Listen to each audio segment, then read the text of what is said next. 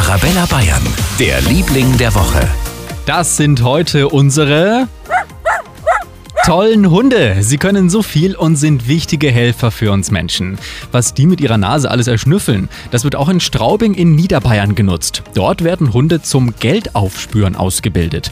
Und zwar um Geld, das verloren gegangen ist. Und ausgebildet werden die Geldspürhunde von Angelika Spreitzer. Die Grundvoraussetzung ist natürlich, dass der Hund gerne schnüffelt.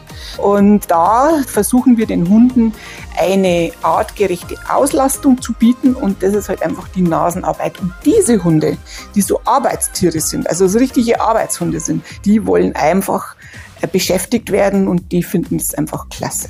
Und die Hunde in Straubing lernen super schnell. Schon nach zwei Tagen kennen sie den Geruch von Geld und können danach suchen. Für sie ein Hobby und für uns eine große Hilfe. Darum unsere Lieblinge der Woche.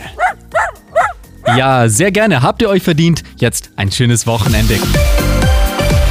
Für ganz Bayern, der Liebling der Woche auf Arabella Bayern.